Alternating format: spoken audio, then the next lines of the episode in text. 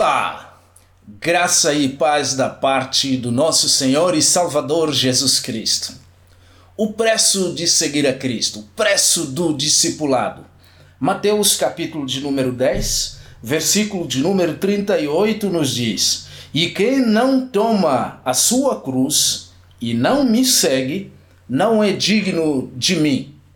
Muitos grandes evangelistas no passado que alcançaram o mundo para Deus, incluindo homens como Jonathan Edwards, uh, Hudson Taylor, George Miller, Charles Finney, declararam que a igreja está sendo traída por aqueles que insistem em um cristianismo fácil demais.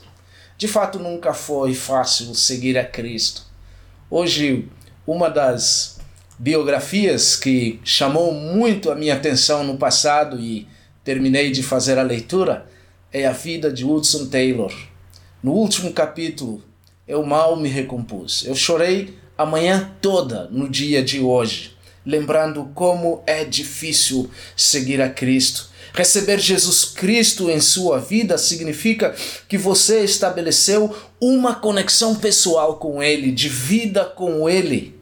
E uma, uma conexão no sentido de que a sua vida é transformada completamente. Você nunca mais será o mesmo. Seguir a Cristo é uma vida completa no sentido de que não deixa pontos de vida intactos, não isenta nenhuma área da vida do homem integral. Deus vai cuidar, Deus vai trabalhar, e pela fé e por meio da graça de Deus, você agora estabeleceu um relacionamento exclusivo para Deus.